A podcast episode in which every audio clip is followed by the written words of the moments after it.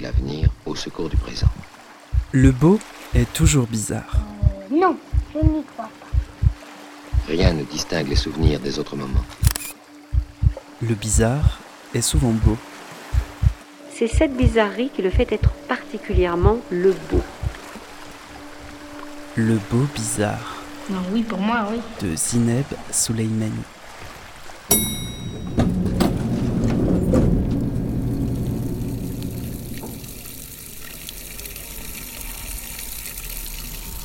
Bonjour à toutes, bonjour à tous. Je suis Zineb Souleimani et je vous souhaite la bienvenue dans le Beau Bizarre, un espace sonore libre et hybride, un espace qui ne cesse de prendre des chemins de traverse.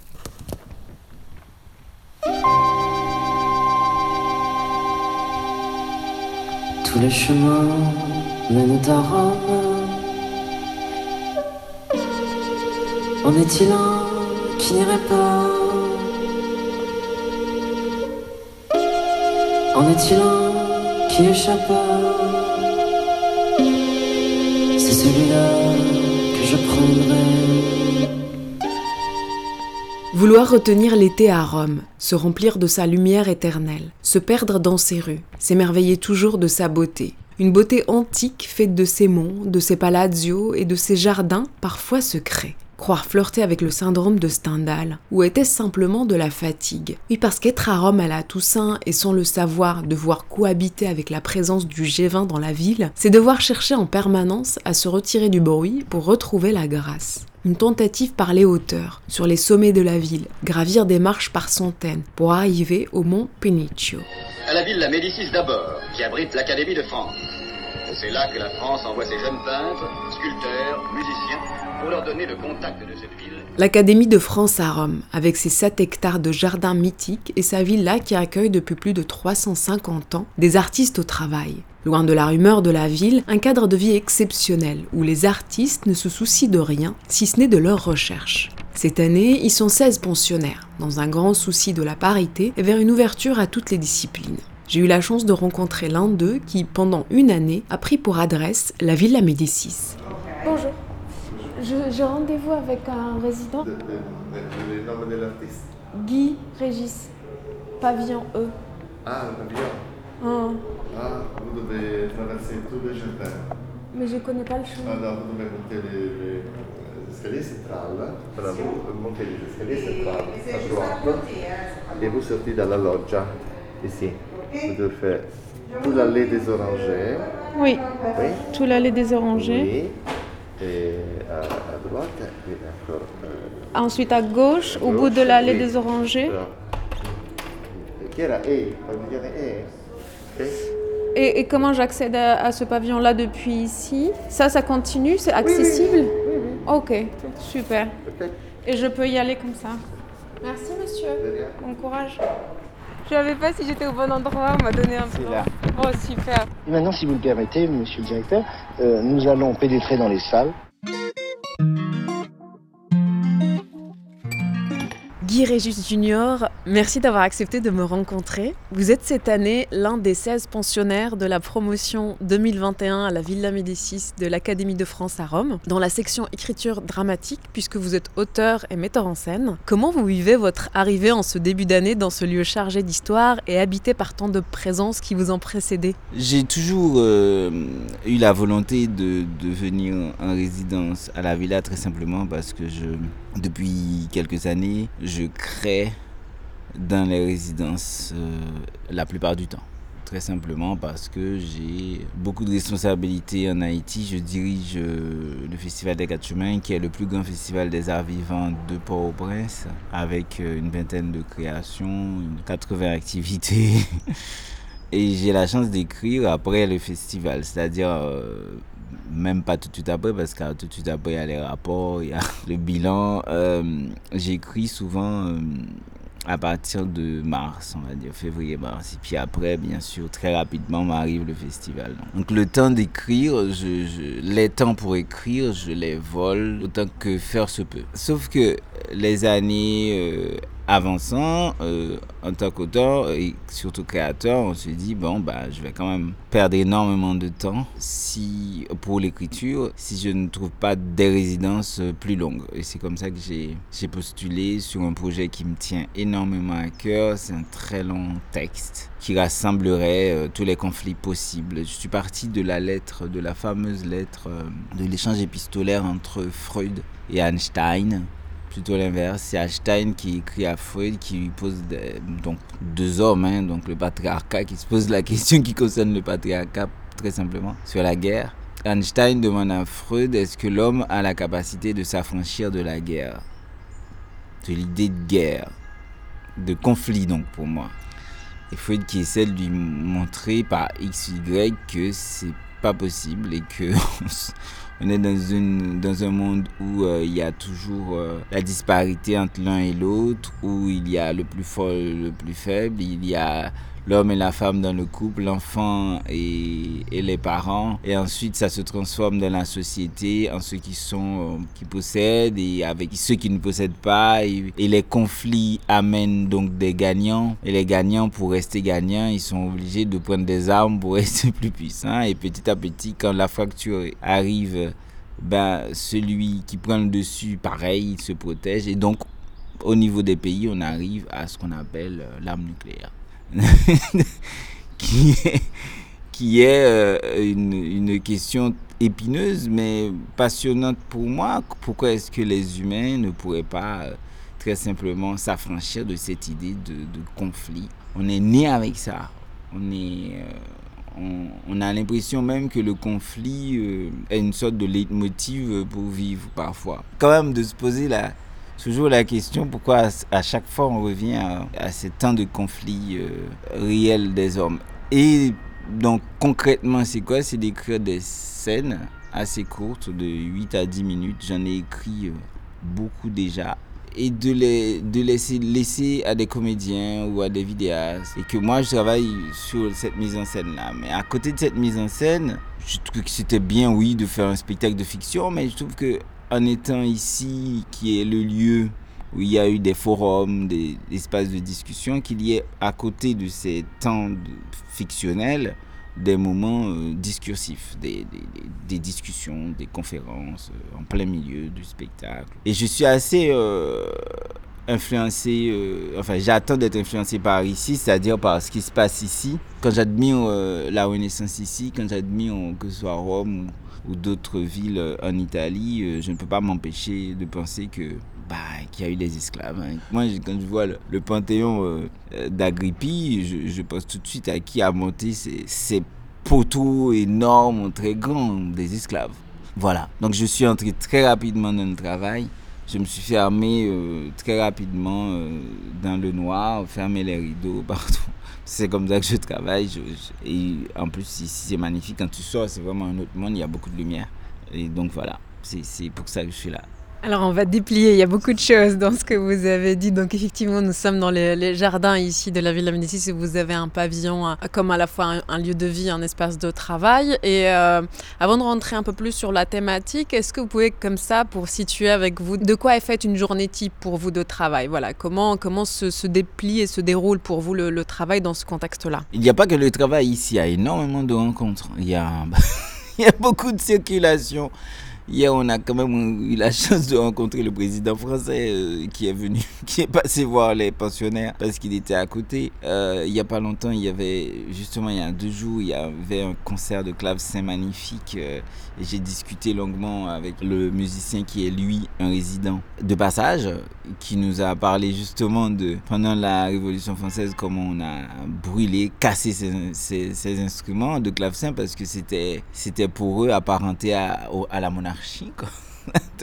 Déjà, là, là où on habite, le pavillon, on se lève, on a souvent des rencontres, on a un coup d'italien, donc euh, trois fois par semaine. Ça a été un très beau projet, euh, moi, que je trouve, hein, proposé par, euh, par la villa à la demande des, anciens pensionnaires, que quand ils arrivent, ils apprennent, euh, ils, donc ils ont payé un cours d'italien pour nous. J'ai pas eu la chance de participer à tous les cours parce que je travaille la nuit et le cours était à 9h. Donc c'était pre- presque scolaire. Ensuite, euh, il y a nos rencontres. On est une promotion très soudée. Donc on se voit souvent, on se fait des ré- réunions, on se fait des fêtes aussi, parfois. Et puis, les premiers mois de la villa, ben, je le dis pour ceux qui, qui se préparent à candidater, ben, on prépare la nuit blanche. Donc, euh, dans la tête, on a, on a quand même l'idée qu'on doit préparer la nuit blanche. Moi, j'ai préparé une pièce. Et puis, il y a aussi le fait qu'on travaille ensemble aussi. Donc, j'ai fait un, travail avec un compositeur qui est dans la promotion, qu'on présentera euh, à la nuit blanche. C'est vraiment, c'est assez chargé. Je m'y attendais pas dans toutes les autres résidences. Pour moi, ça reste toujours la meilleure résidence euh, que j'ai faite, que je commence à faire. Parce que justement, ce qu'on reproche souvent aux autres résidences, on reproche toujours des choses à, toute résidence. Mais ce qu'on reproche ici, c'est qu'on on est, on est trop pris, on a trop de choses à voir, on a tout le temps des rendez-vous, on a aller manger chez l'ambassadeur. Mais en fait, dans d'autres résidences, on reproche qu'il y ait, qu'il se passe rien. Et que ouais, on est là, on est juste euh, dans, un, dans un dortoir, euh, voilà, on vient dormir. euh. On reproche ça aux autres résidences. Alors, il faut quand même ménager les deux. On est libre. Moi, je suis assez libre. Euh, Si je, dors, je travaille la nuit et que je me lève euh, à 10 heures, je vais pas euh, me frapper, euh, m'au- m'auto-flageller parce que j'ai raté un cours d'italien. Je suis là aussi pour travailler. Donc, voilà, c'est une journée à la villa, mais donc ça peut commencer tôt et ça peut finir très tard. Et vous avez parlé d'une promotion soudée. Comment, du coup, les ponts se créent entre vous pour peut-être être le, départ ou le démarrage de collaboration ou de circulation de vos savoir-faire réciproques? Je trouve que c'est vraiment le, le- fait du hasard, mais en même temps, euh, il y a eu un, jury choisi. De par la constitution du jury, euh, ils vont constituer une, un groupe de pensionnaires qui. On a des liens. euh, très très vite, on a vu qu'on avait des liens, que c'était possible qu'on travaille ensemble. Il y a moitié femme, moitié homme. C'est magnifique ça aussi quand on arrive dans une ambiance où il y a moitié femme, moitié homme ou des femmes euh, vraiment très fortes. Ben, les échanges sont pas pareils. On n'est pas dans ce, dans ce patriarcat avec des blagues euh, grivoises sur, sur les femmes déjà, mais il y a en tout cas un esprit beaucoup plus libre. Il y a une question d'âge aussi, euh, c'est d'âge moyenne 40 ans aussi, beaucoup qui sont vraiment euh, en plein dans, dans leur carrière, tout le monde est en plein dans leur carrière, ceux qui sont un peu plus vieux, qui ont déjà eu, de- de- comme on dit en France, de la bouteille, des expressions que je ne comprenne pas, parce que, mais bon, je le dis parce que faut- faut qu'on arrive à me comprendre, la bouteille. en tout cas, des gens qui ont de l'expérience, et ce qui fait qu'il y a une écoute de, des uns et des autres, quoi. puis après... euh, une envie très rapidement de se dire ah mais tiens j'aimerais bien euh, travailler avec tel et puis je trouve que c'est bien aussi de, de ne pas avoir euh, que ça je pense que le directeur avait il le martèle à chaque fois il dit lui il veut que la villa invite tout le monde il veut que la villa invite pas que des plasticiens et des musiciens parce que c'était vraiment beaucoup des, plasticiens qui étaient invités à chaque fois qu'on regarde sur le site moi j'avais un peu peur je me dis moi je suis pas plasticien même si je fais plusieurs euh, métiers. Euh, et du coup, je, je trouve que oui, toutes ces raisons-là font qu'il y a des liens entre nous euh, très forts. Et on sent très bien que plus tard, on va, va sûrement travailler ensemble. quoi. Avec euh, quel euh, résident vous avez noué, vous, des affinités Vous voyez, vous entrevoyez déjà des potentialités euh, de collaboration? Un musicien euh, d'origine catalane, euh, Hector Parra, très très bien. On a justement présenté une, un récital hier euh, entre mes textes et, sa musique. Et c'est lui, dès qu'il m'a entendu dire un de mes textes, qui m'a proposé qu'on travaille ensemble. Et moi, j'ai l'habitude de beaucoup travailler avec des compositeurs. Euh, et aussi d'autres, hein. moi, que, j'aime, dont j'aime beaucoup le travail. Il faut quand même qu'on continue à, à se découvrir, à découvrir le travail. Il y a une cinéaste extraordinaire, Evangelia, euh, qui fait de très belles choses. J'ai vu aussi d'autres gens, donc il y a des résidents qui passent, ben, comme ce musicien que j'ai rencontré. Il y a hum, des résidents qui passent ou des gens. Dès qu'on est arrivé, il y a eu un festival de cinéma avec beaucoup de films par jour. Il fallait tout être dans, dans- dans ce festival. Je voulais pas rater les films et j'ai vu des gens qui m'intéressaient énormément. Parmi euh, ces cinéastes qui avaient leurs films. euh, il y en a une que j'aimerais vraiment solliciter. C'est ça qui est magnifique ici aussi et qu'on peut peut pas mettre de côté la chance qu'on a de rencontrer tout le monde ainsi que Macron quoi.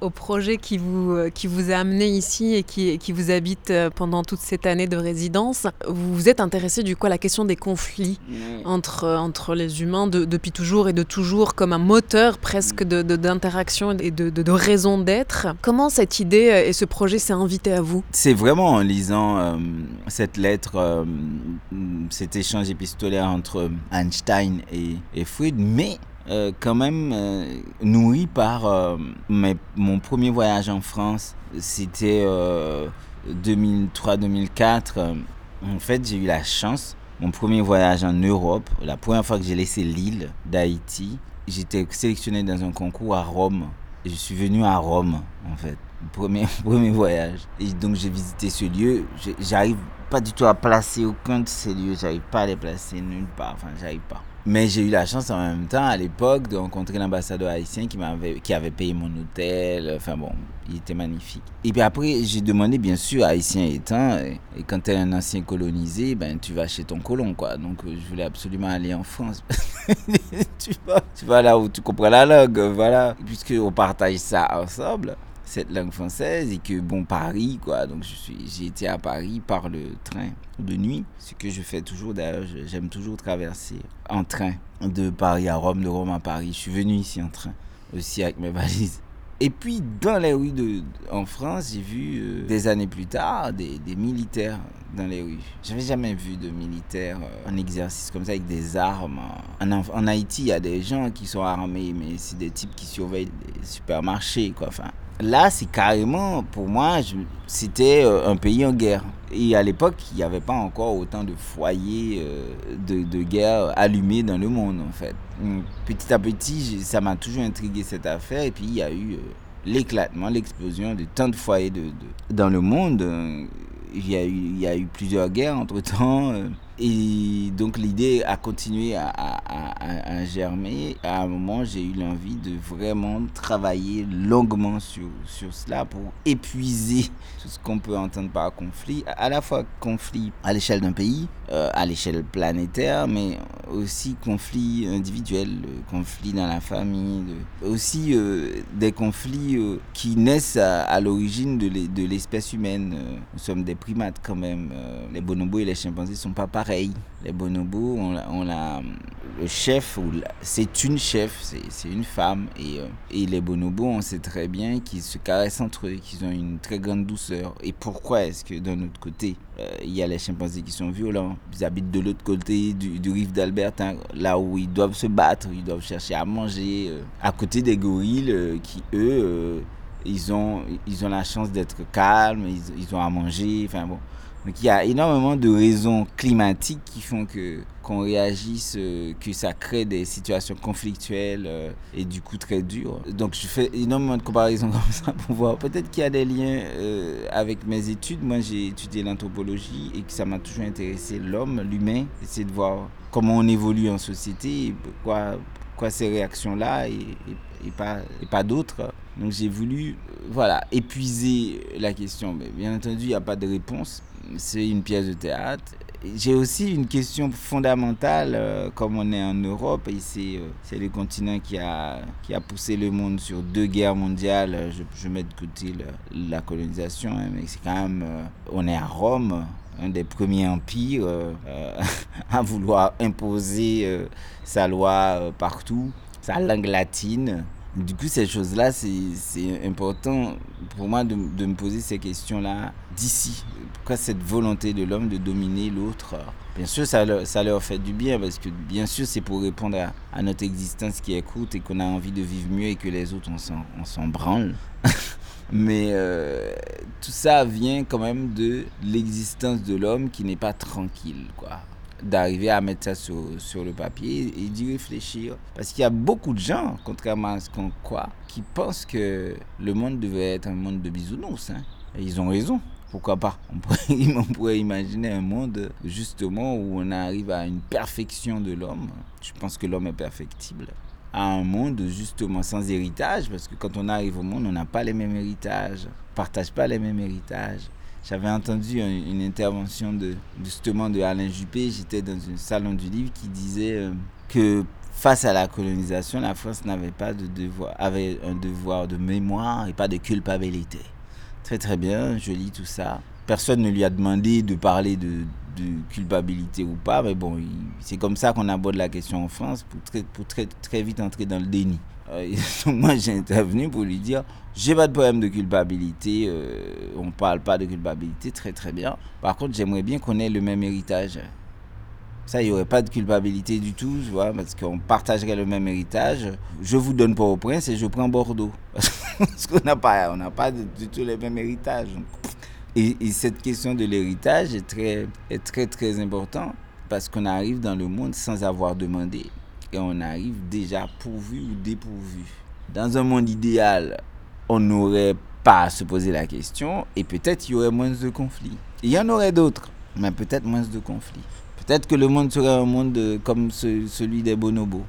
Bon, beaucoup, beaucoup plus doux, beaucoup plus euh, avenant. Derrière la question du conflit, est-ce que du coup l'autre côté de, de, de la pièce, c'est la question du pouvoir, du coup, et qui anime Oh, dans le le, pouvoir, conflit? Le pouvoir, c'est un des, des- c'est une des raisons, c'est un des objectifs de, de- des hommes. Mais les hommes, ils, ils naissent pas déjà avec la volonté de pouvoir. Ils naissent aussi, euh, aussi platement humains, euh, aussi platement animal qu'un bonobo ou, ou qu'un grand singe gorille, quoi.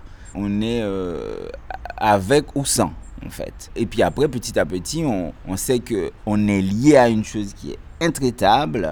Euh, et ça, c'est c'est c'est complètement marxien, ce que je veux dire. C'est qu'on doit manger, on doit vivre, on, doit posséder. euh. Moi, j'ai vécu, j'adore euh, cette expérience. J'adore. C'est- Il est terrible cette expérience, mais ça m'a permis de réfléchir beaucoup. On n'est rien, en fait. Quand un tremblement de terre arrive et qu'on est euh, bloqué sous des dalles de béton, c'est intéressant, les journalistes adorent compter. Donc ils disent un jour, deux jours, trois jours. Sur huit jours, ils disent bah, s'il y a encore des gens qui sont en dessous emprisonnés, ben, ils meurent.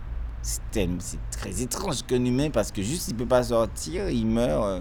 Bah, parce que l'humain, il doit sortir pour manger, il doit boire, il, a, des besoins. Et ces besoins essentiels, qui, donc c'est ça qui, qui, pourquoi je, dis que c'est marxien ma, ma- réflexion, ces besoins essentiels là, on tient à, à les satisfaire et en, les satisfaisant, bah, on écrase les autres pour avoir plus. Alors, ce qui est terrible, c'est que l'homme a, une imagination incroyable. Donc, non seulement il garde pour lui, mais il a envie de garder euh, pour lui beaucoup, pour plusieurs générations. En fait, c'est une idée, c'est une abstraction euh, hyper étrange, même s'il y a des abstra- abstractions extraordinaires. Cette abstraction est vraiment bizarre d'arriver à, à être milliardaire. Donc, cette lettre de besoin, plus, ça, ça devient vraiment une position de pouvoir de génération en génération. Et donc, la question de l'héritage qui arrive parce que cette personne va passer de famille en famille, des mêmes gens qui vont les avoir et les autres qui vont plus en avoir. Enfin, voilà, c'est cette chose-là euh, que j'espère euh, dégoupiller. euh, un peu désagrégé pour, pour, pour répondre à la question. C'est pour ça que je parle vraiment de conflit à toutes, à toutes les échelles. Parce que pour moi, c'est la, Qu'on dit conflit, il est c'est très bête euh, comme, comme mot. Pour écrire du théâtre, il faut un conflit dans la pièce de toute façon, parce que sinon, il n'y a, y a pas de pièce. Mais en même temps, euh, il, faut, il y a des conflits dans les- l'espèce humaine, quoi.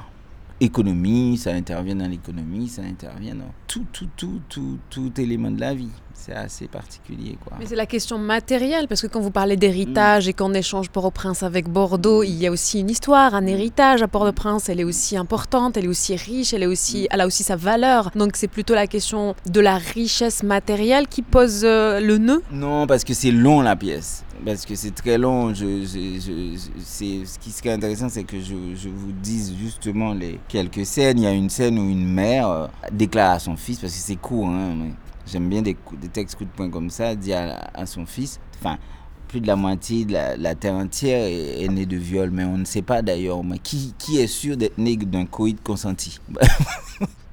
Comment cela, je suis un enfant du viol?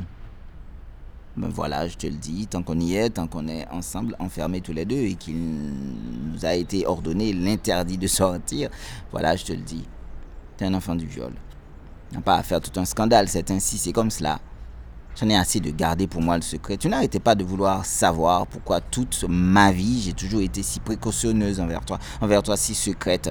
Tu te plaignais qu'avec toi, j'ai toujours été dans la discrétion. Tu soupçonnais que je suis toujours dans le déni. Tu allais jusqu'à me soupçonner même que je gardais pour moi. que je ne te disais jamais vraiment tout, et etc. etc. Tu, tu le soupçonnais, alors voilà, c'est dit. C'est un enfant du viol.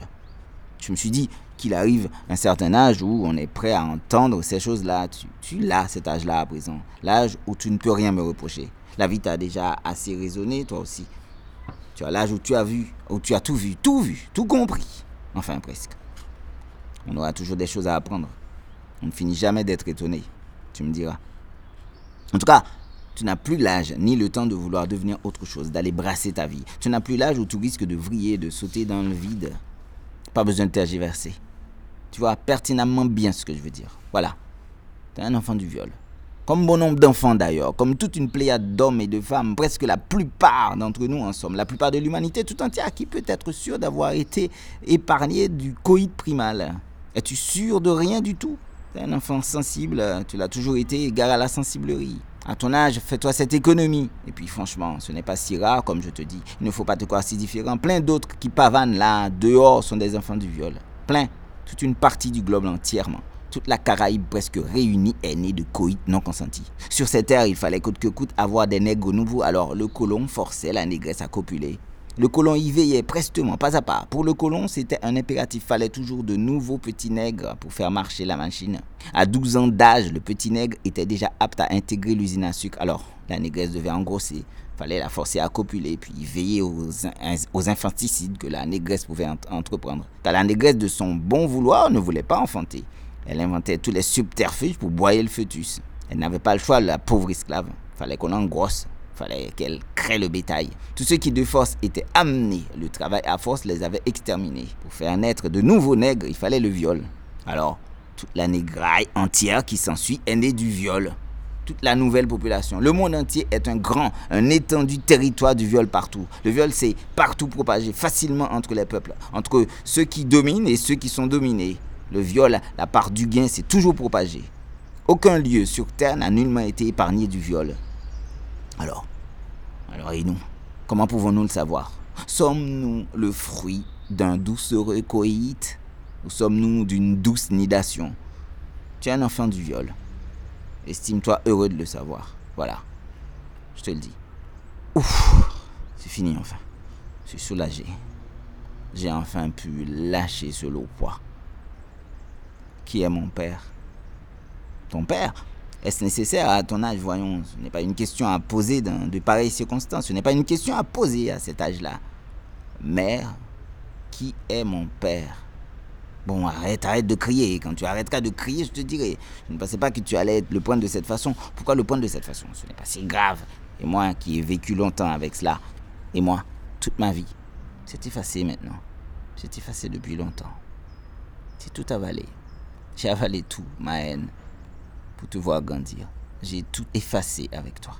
Il n'y a plus, plus rien à moi. Plus de rengaine. Qui est mon père? Mais calme-toi. Je vais te le dire. Calme-toi. Qui est mon père? Celui qui t'a élevé. Qui est mon père? Je t'ai dit. Celui qui t'a élevé. Comment? Oui, c'est lui. C'est ton père.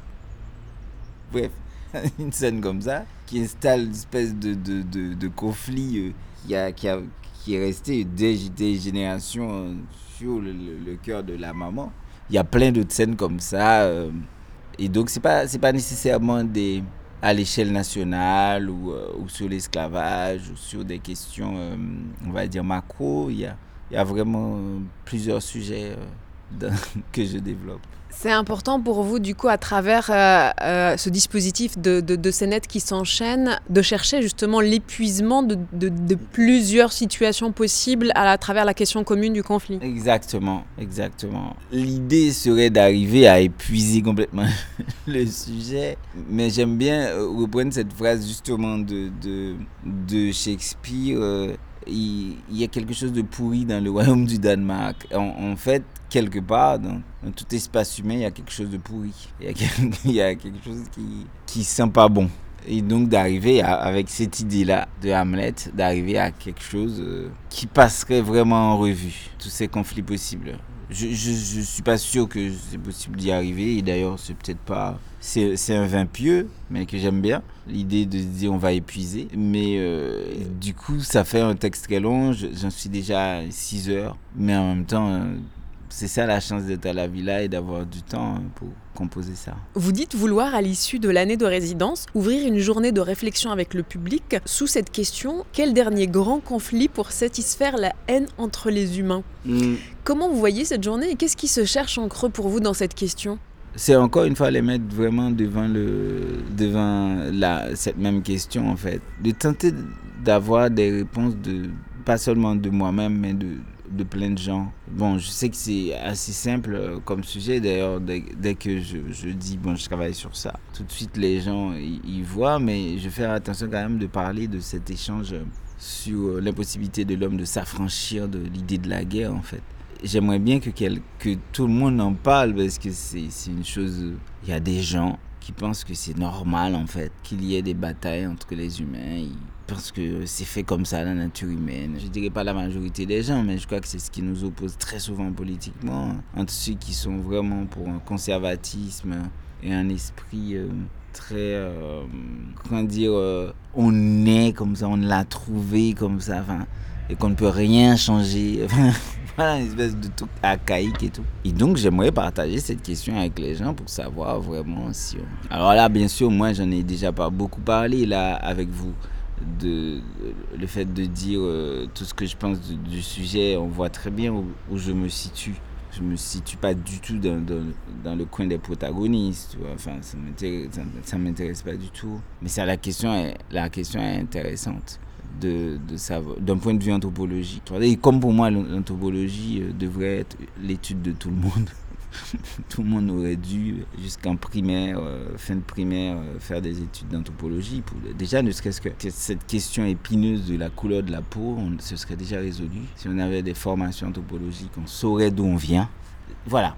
Donc c'est une question assez importante. C'est pas quelque chose à éluder comme ça c'est pas c'est pas petit quoi. Le théâtre ne suffit pas pour vous en fait, le besoin d'ouvrir ah. l'agora et l'échange. Euh. Le théâtre reste de la fiction quoi. Le théâtre reste de la fiction, c'est un, un, moment fermé, on a appris notre texte, on dit notre texte et puis c'est fini. Le moment d'agora, le moment d'échange, le moment c'est un moment où tu laisses parler les autres. Le théâtre est assez dictatorial, hein. on dit au public fermez votre gueule et on, on va parler quoi. Et et dans toutes mes pièces, euh, il y a toujours un moment où, où, il y a un comédien qui s'adresse un peu comme ça au public. Quoi. Voilà. Il y a toujours, même, même, même dans la fiction la plus, euh, la plus close, il y a, il y a toujours, euh, je pense à cette pièce que j'ai publiée au Solitaire Intempestif, où il y a cette femme qui vient parler de viol et qui dit ici, une femme attend, et elle parle du fait d'attendre dans le théâtre, pauvres qui viennent attendre. Je pense que c'est important à un moment que, que, les gens mettent leur bouche dans, la question. Euh, le, le, le, truc de théâtre, déjà le mot théâtre, regarder. Genre, euh, je te mets assis là et, et tu regardes. Moi, je veux la participation du public, pas la participation du public justement d'une manière théâtrale. La manière la plus, que je trouve très souvent intéressante. Puis je viens d'une culture euh, qui aime beaucoup les palabres, les conférences, et que je dirige un festival aussi qui est très euh, dans l'épine dorsale et euh, un long moment de débat. Il y a toujours un débat important. Il y a cinq, une dizaine de conférences pendant, le festival sur un sujet donné, même si c'est pas un festival à thème. Par exemple, cette année, c'est qui est contre l'égalité? Et euh, de travailler avec les, justement les féministes sur la question de l'égalité. Qui est contre C'est intéressant de poser cette question dans ce pays, parce qu'en Haïti, parce que c'est un pays où un type peut te dire très clairement que les femmes n'ont pas le droit à la parole. Quoi. Donc, demander qui est contre et pourquoi.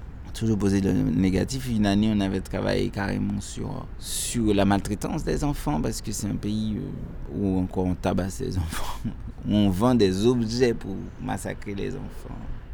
Il y a toutes ces questions-là qui, je pense, doivent être débattus avec un public, avec des gens. Les gens sont là pour discuter de ça. Après, on arrête, on passe à autre chose, on passe de la musique. On peut aussi regarder une peinture.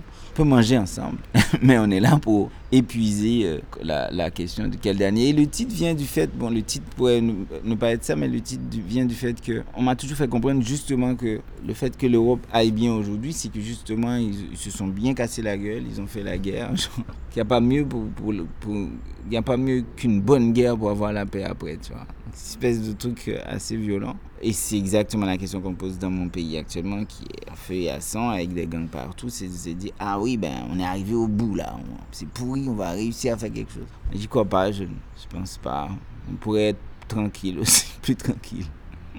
Mentir. Tel est le pur projet de notre rendez-vous ce soir. Mentir, mentir, mentir sur toute la ligne. Chère assistance, témoin opiniâtre, obstiné amoureux de la parole vaine, fanatique, prosélite, adepte de la contrefaçon, de la fanfaronnade, de l'esbrouf, du fier à bras. Chers zélateurs du faux, chers brodeurs de l'imposture, chers matamores, chers vantards, chers mythomanes, chers laïsseurs rompus à la fausseté, au pharisaïsme, ce soir on ment ce soir, ce soir, ce soir, faisons du théâtre, mentons pas par omission, non par regret, non plus pour se défendre de quoi que ce soit parce que pris en faute. Non, non, nous mentirons tout court, comme si tout cela, nos propres mots à nous, nous devenaient subitement étrangers mentir, faire corps avec la duplicité l'invraisemblance, s'instituer, s'édifier, ériger en mensonge toute son intime pensée, qu'elle devienne strictement mensongère, mentir sans relâchement, sans pause, sans, sans repos, mentir, respirer, vivre, mentir, même en silence, mentir, même en restant muet, silencieux, même en n'émettant aucun bruit, mentir, mentir, mentir, en méditant soi-même mentir, et quand il n'y aurait personne pour nous écouter, que l'auditeur soit absent, qu'il ne nous donne aucunement son oreille, quand bien même il n'y ait aucune écoute en face. Se mentir soi-même. C'est quoi ce texte? C'est un début de quel dernier grand conflit pour satisfaire la haine entre les humains avec un personnage qui s'appelle l'altermondialiste zélé et qui, et qui euh, présente ce que c'est que le théâtre. C'est du mensonge, c'est du faux. Mais en même temps, dans notre vie quotidienne, il y a du faux tout le temps, les nouvelles euh, qu'on écoute tout le temps, euh, les, les traités politiques qui sont du flanc. voilà. Alors justement, ce que je n'ai pas précisé encore, c'est que vous êtes né à Haïti, vous l'avez déjà un peu euh, signifié, que vous écrivez aussi bien de la poésie que du théâtre, mm. le théâtre qui habite toute votre vie, puisqu'en plus d'écrire et mettre en scène, vous traduisez certains textes en créole, comme ceux de Bernard-Marie Coltès, de mm. Maurice Maeterlinck ou d'Albert Camus, que vous avez dirigé la section théâtre de l'École nationale des arts de Port-au-Prince, mm. que vous dirigez, comme vous le disiez, le festival de théâtre Quatre chemins de Port-au-Prince toujours. D'où vous vient ce besoin d'être à tous ces endroits? Vous êtes presque à, toutes les étapes de la création, de l'écriture, de la transmission mm. et la programmation. La formation, la pédagogie, je sais pas, c'est un parcours j'ai commencé à faire du théâtre euh, de façon très militante. Il n'y avait pas de spectacle dans mon, de, de, salle de spectacle dans mon pays. J'ai réuni des jeunes et on a pris les rues. Donc c'était déjà en soi. On a vraiment pris les rues. J'ai pas fait de théâtre de rue, j'ai fait du théâtre dans la rue. Je précise à chaque fois parce que c'est en France que j'ai découvert que ça existait le théâtre de rue. Nous on faisait ça dans les cimetières, dans les rues partout parce qu'on n'avait pas de scène. Et, ce même jour, je suis sorti avec un pamphlet dans la rue. C'est sorti dans le journal que des jeunes ont pris les rues. Ils ont dit qu'ils veulent faire du théâtre. Et, et ce petit texte, ce prospectus que j'ai distribué partout, comme des tracts, disait très clairement, euh, avec ou sans école, ben nous on veut faire du théâtre. Et j'avais énormément lu sur les happenings, sur le living théâtre. j'avais énormément été euh, influencé par ça, par les théoriciens du théâtre. Meyer Hold, j'aimais énormément. Donc j'ai vraiment euh, travaillé sur un théâtre théâtral très présent dans la rue. J'ai travaillé en, pensant à lui euh, sur la biomécanique, en pensant plutôt au gestuel dans le vaudou. J'ai travaillé, j'ai carrément créé une forme qui a eu énormément de, de suiveurs, quoi. De, beaucoup de jeunes ont repris ce que, j'avais fait. Et ça m'avait un peu cassé parce que pour moi, c'était une expérience. J'aurais dû être content, mais maintenant, peux dire que j'étais content, mais en fait, j'avais senti qu'on m'avait volé quelque chose et je voulais faire plus d'expérience. Donc j'ai commencé comme ça, en tant que vraiment, euh, j'ai créé un mouvement de théâtre. Et ensuite, euh, j'ai eu la chance de venir en France, donc je, suis parti très heureusement, quoi. Parce que euh, dans ce petit pays-là, tu es vite devenu un monstre. J'avais peur de, de ne pas développer mon travail. Et en venant ici, j'ai trouvé justement qu'il y avait énormément de bah, d'autres gens qui faisaient du théâtre, d'autres gens qui faisaient des expériences. Bon, je les lisais bien sûr. Mais là, j'ai trouvé que c'était le moment d'écrire. Donc j'ai passé du temps à écrire. C'est vraiment une, une question de parcours. Et puis après, avec les expériences que j'ai eues ici, à travailler dans les théâtres, les festivals. À un moment, euh, ça s'est donné à moi très simplement euh, que je devais euh, faire un peu la passation, quoi, faire de la transmission. Donc, je suis parti en Haïti et quand je suis arrivé, on m'a proposé cette direction de, de la seule section de théâtre en Haïti. Donc j'ai dirigé, pareil en dirigeant, on m'a proposé la direction de ce festival qui était un peu un petit festival. Ça faisait 10 ans que ça existait, mais c'était un festival de jeunes, quoi. Ils prenaient deux, trois jeunes, ils mettaient en valeur et avec les, le carnet d'adresse que j'ai ici. J'avais déjà joué au Festival d'Avignon avec euh, Hortense Archambault et Vincent Baudrier qui m'avait invité. Surtout Vincent que j'avais vu, mais maintenant je vois plus Hortense parce qu'elle est aussi en France. Ben tout ça a, a amené et j'ai toujours eu un très fort lien avec Haïti.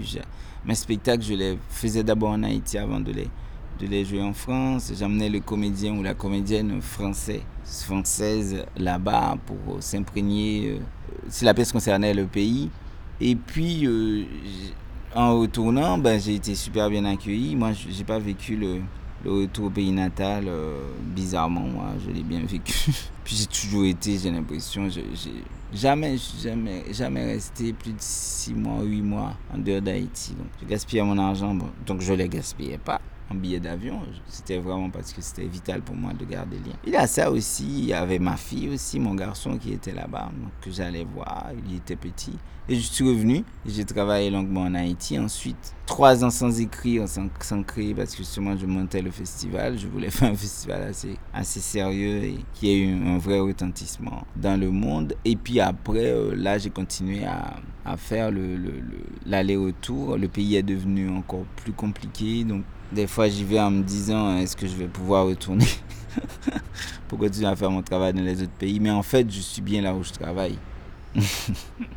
Est-ce qu'on peut s'attarder un petit peu à, votre enfance et votre jeunesse à Haïti justement de quoi, de quoi ça a été fait? Qui a été la nourriture pour qu'à un moment donné vous vous dites euh, le théâtre m'intéresse, la rue m'intéresse, m'emparer du théâtre? Enfin, De quoi l'imaginaire euh, de Guy euh, Régis Junior a été, a été imprégné? Je suis né dans une petite... Non, je suis né plutôt à Port-au-Prince. C'est dans le roman que je raconte ce que je veux. Je suis né à, je, je, je, suis né à Port-au-Prince et j'ai... Mais j'ai vraiment ouvert mes yeux, euh, ce moment euh, extraordinaire de l'enfance où d'un coup on a, on a l'impression d'être au monde euh, et, tout le moment aveugle avant quoi. Donc c'est bon, j'ai fait une, enquête là-dessus pour écrire un texte. Ça arrive souvent vers 3 ans, 2 ans et demi, 3 ans. Et là j'étais dans une petite ville de province magnifique, il y a des rizières partout, mais sans ma mère. Donc avec beaucoup de douleur, grande solitude alors que j'étais avec mon, mon, frère, mon jeune frère. Ensuite, je suis venu à Port-au-Prince parce que maman est venue me chercher. Et c'est une grosse blague entre nous parce qu'elle dit Mais tu serais pas un intellectuel si je t'avais laissé. Euh, ouais, ouais, maintenant tu peux faire l'intellectuel. Elle m'a mis dans une bonne école à Port-au-Prince elle m'a dégrossi d'abord parce que bon, tu viens de la province, enfants qui, qui courent euh, les rues euh, tout nus, enfin, des gamins de province quoi. Elle m'a dégrossi un peu pendant les trois mois de vacances pour me mettre dans une bonne école. Et depuis petit quand même, j'étais euh, assez, assez doué à l'école, contrairement à beaucoup d'artistes, c'est marrant.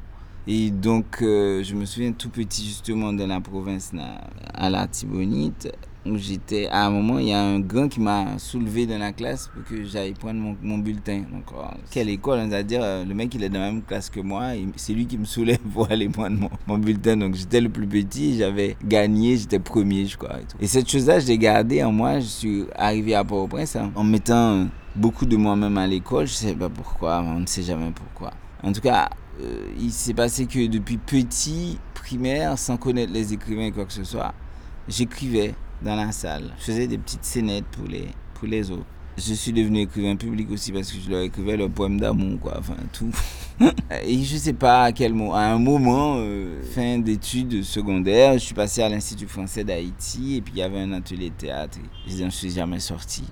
C'était, j'avais un intérêt pour, pour les lettres, pour, j'apprenais le dico par cœur, enfin, J'avais toujours une espèce de passion pour, pour les lettres. Mais ce qui est, je crois, pour, répondre, pour te répondre vraiment à cette question, c'est que le fait d'avoir vécu tout cela, euh, qui était quand même euh, assez dur, mon envie d'écrire, c'était aussi pour dire euh, ce que j'ai vécu, ce que, pour dire ce que je pense du monde. Je, je pense, pour moi, c'est tellement pressant de dire ce que je pense de, de, de ce monde, d'apporter ma contribution par la parole, par les lettres, par, par l'écrit, de dire ma pensée, qui n'est peut-être pas la volonté de tout le monde.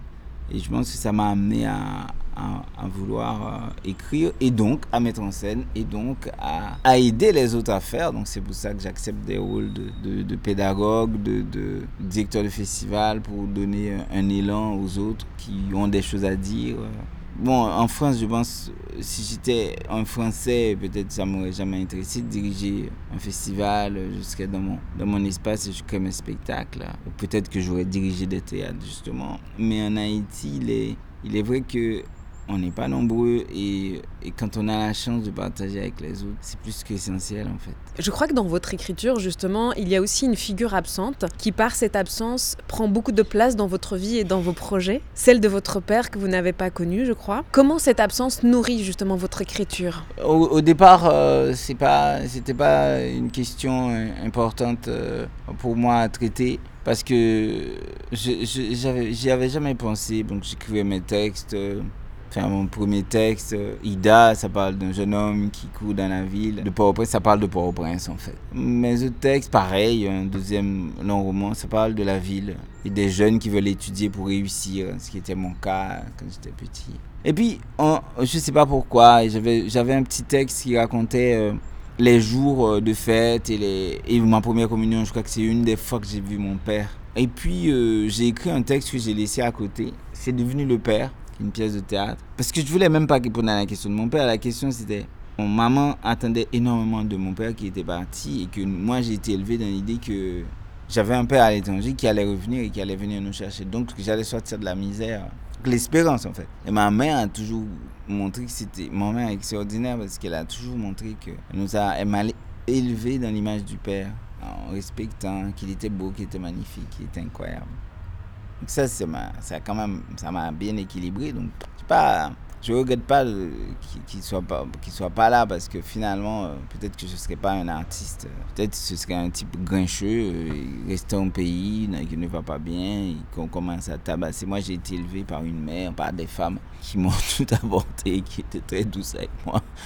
J'ai pas besoin d'un homme pour montrer sa poigne. Mais on essaie de réfléchir à cette chose qui est qu'il est parti, on attend beaucoup de lui. J'ai voulu répondre à la question, comme exactement comme je fais sur le conflit, que ce soit individuel, mais répondre aussi de manière sociale, politique. Pourquoi les hommes partent en Haïti Qu'est-ce qui fait qu'un homme part Qu'est-ce qui fait qu'un homme, qu'on ne dit pas reste, reste ton enfant Par contre, on peut dire facile, facilement materner. Donc, vraiment la question de bon, il faut quand même poser la question. La question du père. Et comment Et puis je viens d'un pays où les pères sont absents. Et puis moi aussi, je suis père.